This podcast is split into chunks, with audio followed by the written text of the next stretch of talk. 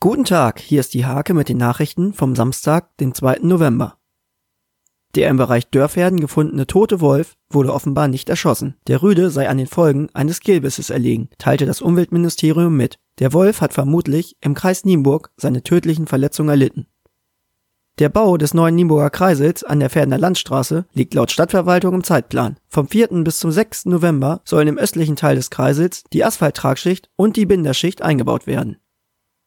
Die brutale Messerattacke vom Mai in Hoya wird vom Landgericht Pferden am 8. November verhandelt. Nicht auf der Anklagebank sitzen wird der mutmaßliche Haupttäter aus dem Landkreis Pferden. Der 22-Jährige, der auch für einen Angriff auf einen Taxifahrer in Pferden verantwortlich sein soll, sitzt weiter in der Psychiatrie. Er soll mehrfach auf das 35-jährige Opfer eingestochen haben.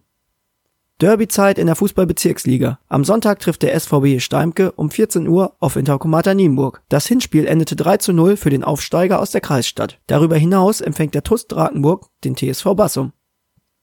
In der Fußball-Kreisliga startet an diesem Wochenende die Rückrunde. Der TSV Eistrup um Leistungsträger Lennart Güsen erwartet auf eigene Anlage den SC Hasbergen zum Nachbarschaftsduell. Spitzenreiter Münchehagen trifft auf den Tabellen siebten den TuS Steierberg.